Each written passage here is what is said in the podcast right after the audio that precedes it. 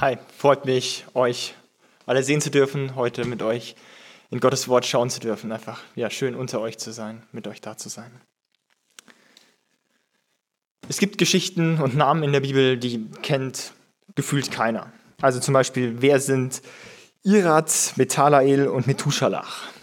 Die wenigsten von euch werden diese Namen kennen. Und der Umstand, dass ich sie jedes Mal ablesen musste, auch jetzt gerade und nachdem ich die Predigt, glaube ich, gefühlt zehnmal zu Hause gehalten habe, zeigt sehr deutlich, die Namen kennt keiner. Auf der anderen Seite gibt es dann wieder diese Geschichten wie den heutigen Predigtext, die wir alle kennen, ähm, die wir zigmal gehört haben, die, selbst wenn man nicht christlich sozialisiert wurde, nicht in einem konservativ, evangelikal, christlichen Elternhaus aufgewachsen ist, die man kennt. Zumindest irgendwie mal was davon gehört hat. Denn diese Geschichte hat Eingang in unseren allgemeinen Sprachgebrauch gefunden. Ja? Wenn wir von jemandem, von einem kleinen Privatkläger reden, der gegen das, den großen Pharmariesen vorgehen muss, der Tausende von Euro für Anwälte übrig hat, reden wir vom Kampf von David gegen Goliath. Und die Gefahr für Menschen, die im christlichen Elternhaus aufgewachsen ist, bei solchen Geschichten ist zu sagen, die Story kenne ich. Ich weiß, worauf es hinausläuft. Ich bin David und es geht darum, wie ich die Riesen in meinem Leben besiege. Und jetzt sind die fünf Schritte, wie ich das machen kann, folgende. Nun, ich denke, diese Auslegung bringt zwei Probleme mit sich. Eins größer, eins ein bisschen kleiner. Das größere Problem ist, was ist, wenn sich die Riesen nicht bezwingen lassen? Es gibt Christen, die jahrelang für Arbeit beten. Es gibt Paare, die sich nichts sehnlicher wünschen als Kinder und doch keine kriegen. Es gibt Menschen, die mit einer chronischen Krankheit zur Welt kommen und mit dieser chronischen Krankheit sterben. Die Konsequenz bei dieser Auslegung wäre also zu sagen, nun, du hast nicht stark genug gekämpft, du hast dich nicht genug bemüht. Das ist das größte Problem bei dieser Auslegung. Das kleinere ist, was ist, wenn du keine Riesen in deinem Leben hast, wenn das schlimmste Problem ist, gestern 20.01 Uhr ist das Nutella-Glas alle gegangen und heute früh musstest du allen Ernstes Honigbrot essen. Man merkt, es ist kein wirkliches Problem. Ne? Was mache ich dann mit dieser Geschichte? Nun, ich denke, unter anderem aus diesen beiden Gründen sollte diese, dieser Text anders ausgelegt werden. Und ja, bevor wir gemeinsam diesen Text anschauen, möchte ich beten. Vater, ich danke dir für dein Wort, dass du zu uns gesprochen hast, dass du uns deinen Geist gegeben hast, dass wir es verstehen können.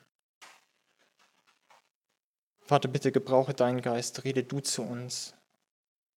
Veränder du unser Herz. Gebrauch du mich in meiner Schwachheit, dass wir dein Wort besser begreifen können, zu unserer Freude und deiner Ehre. Amen. Die Geschichte beginnt eigentlich relativ gewöhnlich. Die Israeliten führen mal wieder Krieg gegen die Philister, wie gefühlt zumindest jedes Jahr, seit Samuel sie in einem Aufstand gegen die Philister geführt hat und sie von ihrem Joch befreit hat. Und es ist auch nichts Ungewöhnliches, dass sich die beiden Heere an einem Tal treffen, sich auf zwei Hügeln positionieren und es so zu einem Patt kommt, weil keine der beiden Seiten so wirklich Lust hat, bergauf anzugreifen, weil das definitiv die gefährlichere, der gefährlichere Weg ist. Bergab kämpfen ist schlichtweg einfacher. Und so kommt es zu einem Putt. Soweit nichts Ungewöhnliches. Auch nichts Ungewöhnliches ist, dass ähm, ein Vorkämpfer hervortritt und sagt, lasst doch einfach einen, euren besten Mann gegen mich kämpfen. Auch das zur damaligen Zeit völlig normal. Was ungewöhnlich ist, ist, wie dieser Typ beschrieben wird. Es ist mit den Maßeinheiten von damals immer so ein Ding. Ne? Wir wissen nicht so genau, was ist genau eine Elle, was ist ein Schekel. Aber was relativ klar wird, ist, der Typ wirkt bedrohlich. Der ist wesentlich größer als der Durchschnittmensch damals. Seine Waffen sind super modern. Also wir befinden uns damals am Übergang von Bronzezeit zur Eisenzeit und er verfügt über einen Eisenspeer, was ein Riesenvorteil ist. Also ungefähr so, als ob wir jemanden mit einem Bogen gegen jemanden mit einer vollautomatischen Waffe oder einem vollautomatischen Gewehr antreten lassen. Nicht sonderlich fair. Er ist komplett in Rüstung gekleidet. Er hat einen Helm, er hat einen Brustpanzer, er hat Beinschienen, er hat ein Schild. Da ist nicht mehr viel, was man treffen kann. Und er hat von Jugend auf trainiert. Die meisten Menschen damals bestellen im Frühling ihr Feld, werden vom König über den Sommer einberufen, kämpfen dann zwei, drei Monate und kehren dann wieder zur Ernte zurück. Goliath hingegen hat sein ganzes Leben für diesen Tag trainiert. Und Goliath muss auf die Menschen damals so wirken wie auf uns, so ein 3 Meter Alien, das aus dem Raumschiff kommt, in seiner superspacigen Rüstung dran steht und jeder Schuss, der auf ihn abgefeuert wird, einfach völlig wirkungslos an ihm abprallt. Und genau das ist der Effekt, den er auf die Israeliten hat. Denn die Israeliten sind all das nicht. Sie sind normal groß, hundsmiserabel ausgerüstet, wie wir in einigen Kapiteln davor gesehen haben. Gibt es nicht wirklich viele Bronzewaffen unter ihnen, also die meisten werden irgendwie mit Steinsperren oder ähnlichem dran stehen, einem Korbschild. Und wie gesagt, die meisten von ihnen werden irgendwie Bauern oder Schäfer sein, die nicht so viel trainiert haben wie Goliath. Und die Konsequenz ist ziemlich offensichtlich. Angst, Panik. Und mit jedem Tag wird diese Angst vor den Philistern größer, denn gestern ist nichts passiert. Upsala.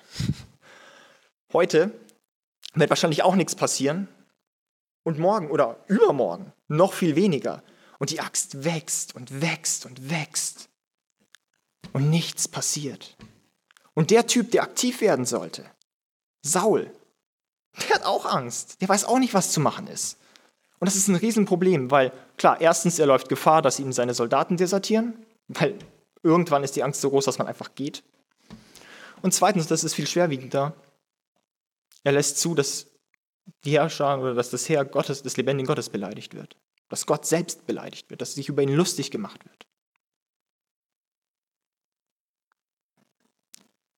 Die Situation ist also ziemlich verfahren. Es geht nicht vor, es geht nicht zurück. Und in der Hinsicht gleicht die Situation der Israeliten der gesamten Menschheit seit dem Sündenfall. Jeder von uns ist Sünder und die Sünde ist ein unüberwindbarer Gegner. Keiner von uns kommt gegen sie an.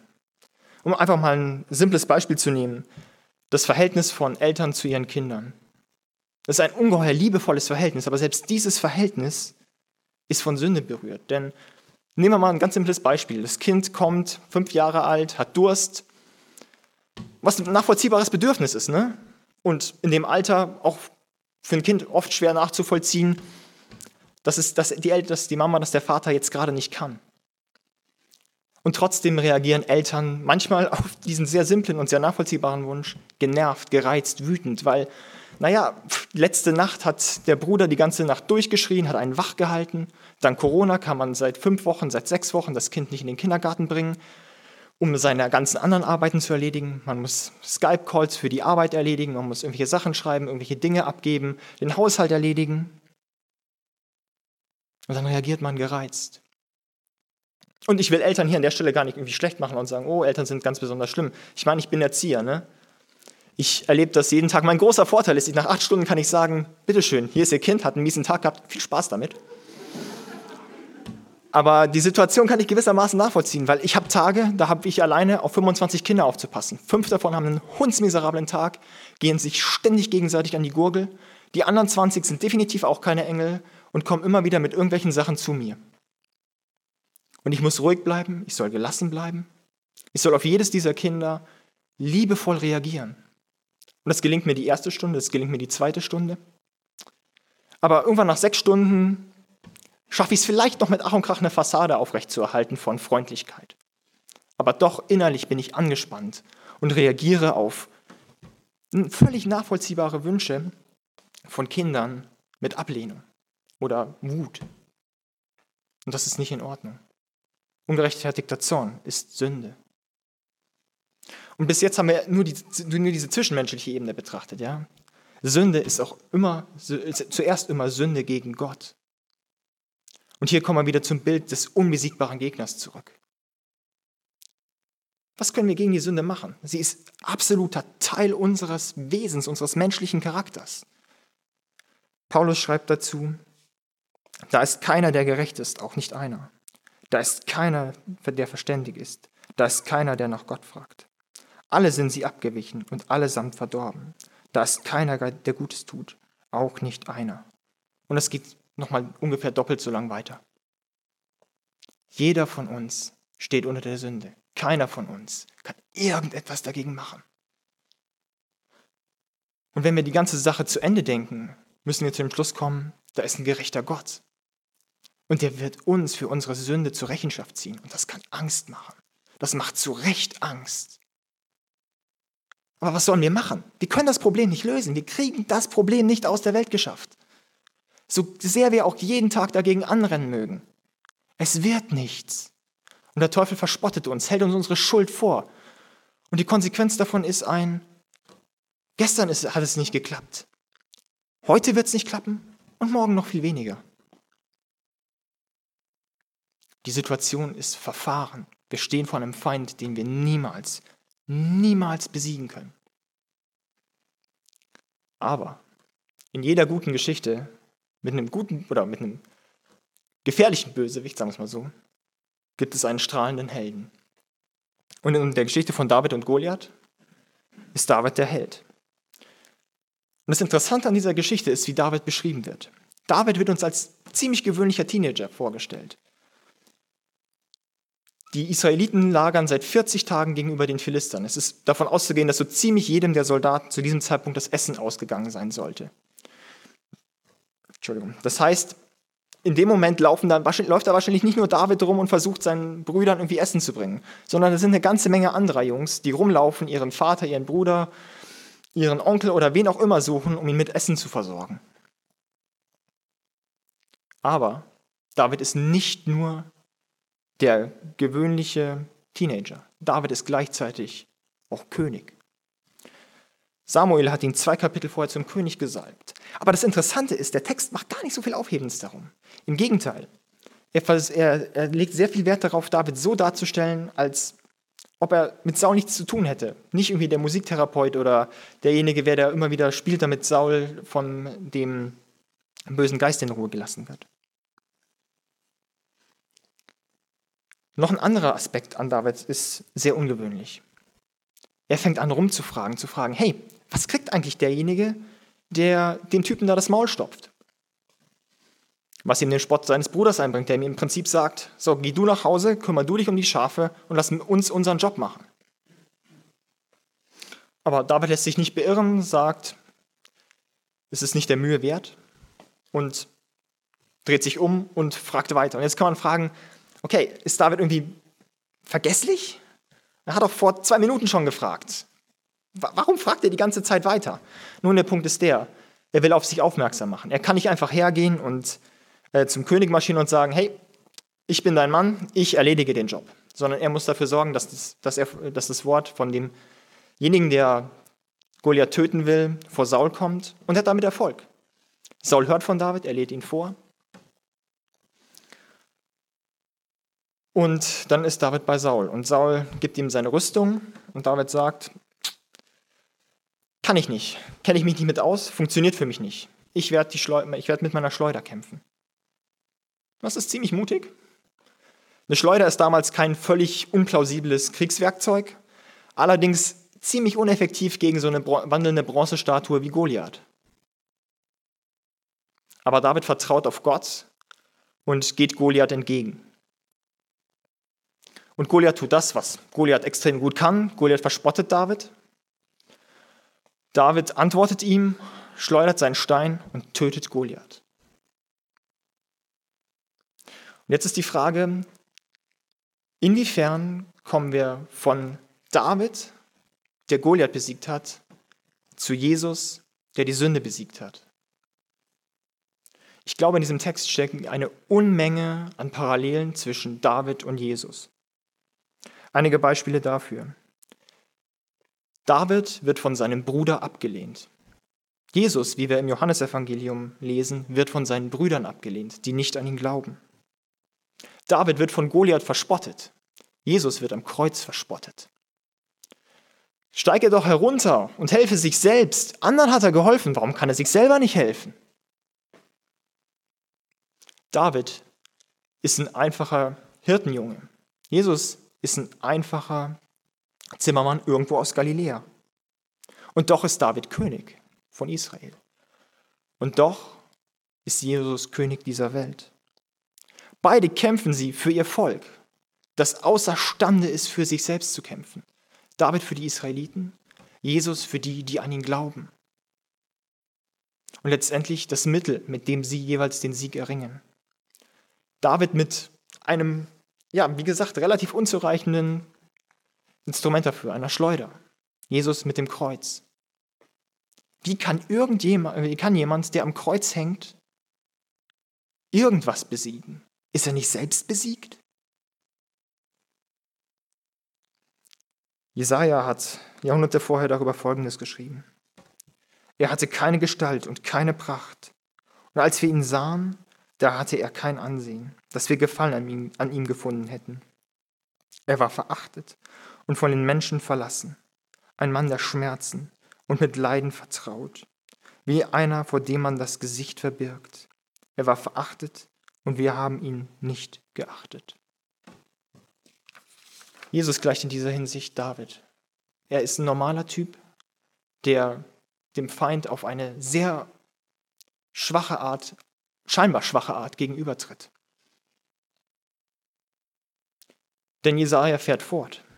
Jedoch unsere Leiden, er hat sie getragen und unsere Schmerzen, er hat sie auf sich geladen. Wir aber hielten ihn für bestraft, von Gott geschlagen und niedergebeugt. Doch er war durchbohrt um unserer Vergehen willen, zerschlagen um unserer Sünde willen. Die Strafe lag auf ihm, zu unserem Frieden, und durch seine Striemen ist uns Heilung geworden. Wir alle irrten umher wie Schafe, wir wandten uns ein jeder auf seinem eigenen Weg. Aber der Herr ließ ihn treffen, unser aller Schuld. Das ist Jesus. Der Typ, der da am Kreuz hängt, ist derjenige, der den größten Feind, den die Menschheit je hatte, den Feind, gegen den keiner von uns irgendetwas unternehmen konnte, besiegt hat. Und das ist ein Riesengrund zur Freude. Wir dürfen uns darüber freuen, dass der Feind, der so übergroß aussah, erschlagen ist, besiegt ist, vernichtet ist. Und wir haben nichts dafür getan. Nichts. Es ist alles sein Verdienst gewesen. Nicht, weil wir so toll wären, nicht, weil wir es verdient hätten. Nein, weil er mächtig ist, weil er es wollte. Und jetzt ist die Frage, was machen wir damit ganz konkret? Die erste Frage ist, denke ich, bist du Teil von seinem Volk? Wenn nicht, dann ist die Einladung Gottes ja für dich. Glaube und vertraue, dass Jesus die Sünde auch für dich besiegt hat dass du den Tod nicht mehr fürchten musst, dass du Gemeinschaft mit ihm haben kannst. Glaube an ihn, bereue deine Schuld und lebe mit ihm. Was ist, wenn du Teil seines Volkes bist? Nun, was, macht, was machen die Israeliten, für die David, ihr König, den Feind besiegt hat? Sie setzen dem Feind nach. Sie laufen ihm hinterher. Und ich glaube, dasselbe sollten wir mit der Sünde machen. Ja, die Sünde ist besiegt. Sie hat nicht mehr in dem Sinne Macht über uns, dass wir uns vor dem Gericht fürchten müssten oder so. Aber sind wir mal ganz ehrlich, jeder hat in seinem Leben Dinge, die er tut, die Gott missfallen. Aber durch den Sieg, den Jesus am Kreuz errungen hat, sind wir dazu imstande, dagegen vorzugehen. Wir sind nicht mehr Sklaven der Sünde, wir sind frei, das zu tun, was Gott will. Oder um es auf theologisch auszudrücken, wir sind von, des, vom Zustand des nichtsündigen Nichtkönnens in den Zustand des nichtsündigen Müssens gewechselt. Wir sollten aktiv gegen unsere Sünde kämpfen, dagegen vorgehen mit aller Härte. Und ich denke, die erste Frage, die wir uns stellen sollten, ist, was ist die Sünde in meinem Leben? Was sind Sünden in meinem Leben? Und ich denke, jeder von euch wird da seine eigene Liste, seine eigenen Probleme vor sich haben. Ich meine, vorhin ungerechtfertigter Zorn habe ich genannt, Stolz, Habsucht. Die Liste ist endlos von Problemen, die wir haben können. Und der zweite Schritt ist, und der für manchmal wesentlich schwerer, manchmal aber auch vielleicht leichter, aktiv dagegen vorzugehen. Und ich denke, wir sehen einige Punkte im Text, wie wir das, wie wir das machen können. Die Liste hat nicht den Anspruch, irgendwie vollständig zu sein, auch nicht alles, alle Punkte, die im Text sind oder im Text abgebildet sind, zu erwähnen. Ich denke, da kann, ist jeder frei, seine eigenen Punkte hinzuzufügen. Das sind die Punkte, die ich im Text einfach als, als wichtige Punkte gesehen habe, die mir persönlich geholfen haben und die ich bei, die ich von anderen Christen immer wieder gehört habe und sie deswegen für extrem wichtig halte oder für extrem gut halte, sagen wir es mal so. Kämpfe aktiv. Die Israeliten rennen dem besiegten Feind aktiv hinterher. Das ist nicht, das ist nicht einfach.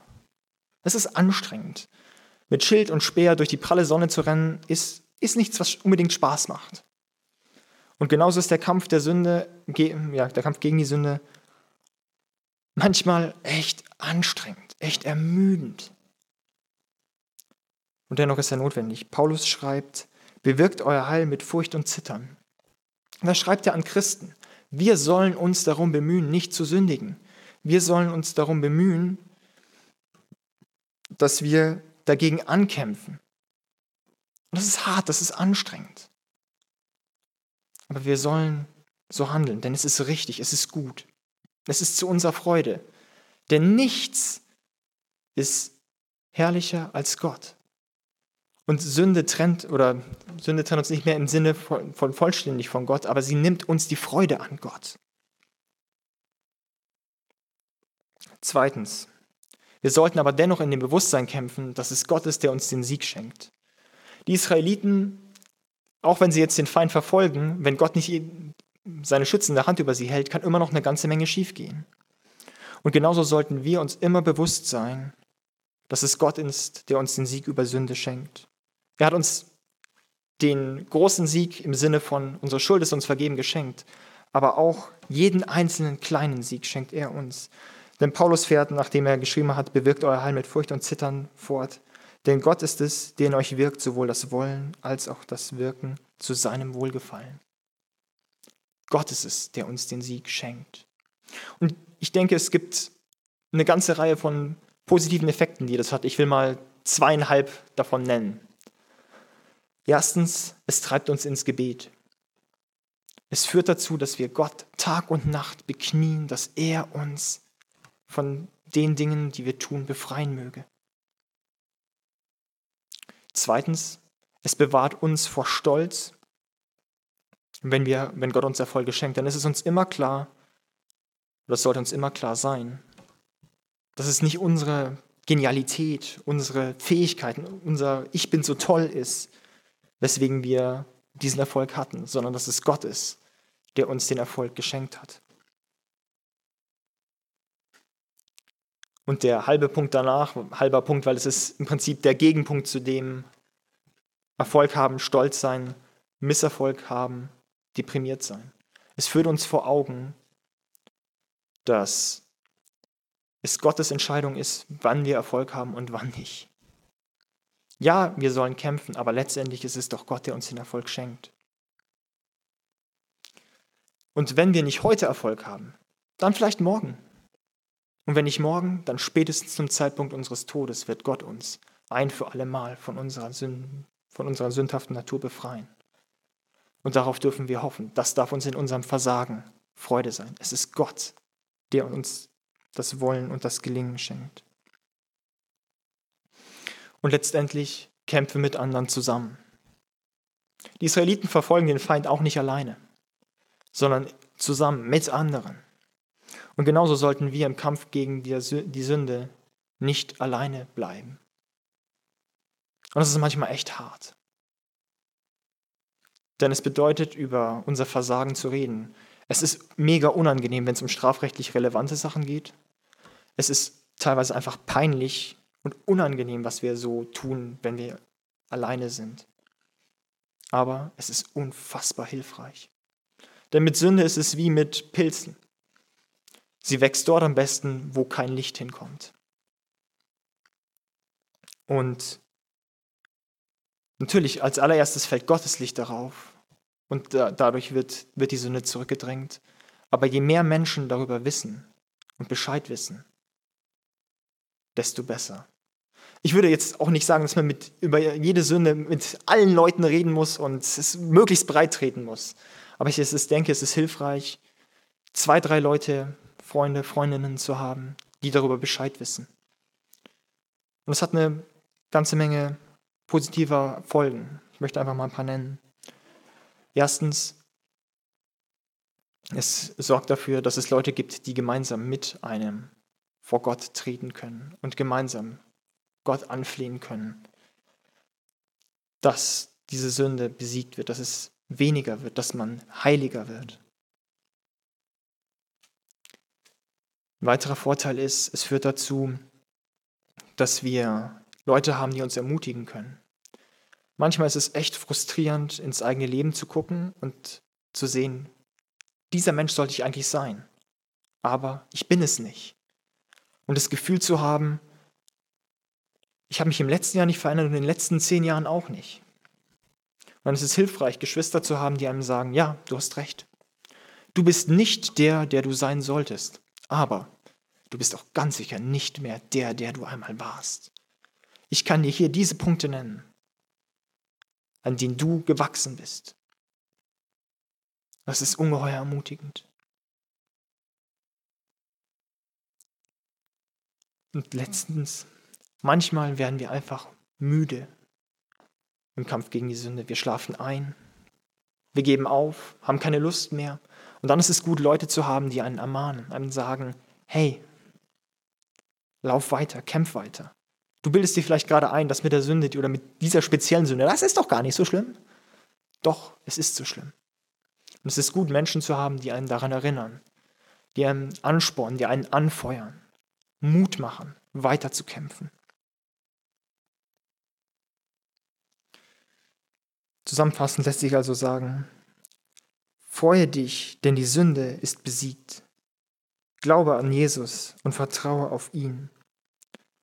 Dann wirst du an seinem Sieg teilhaben. Und wenn du sein Kind bist, Lasse nie nach, die Sünde in deinem Leben zu bekämpfen. Amen.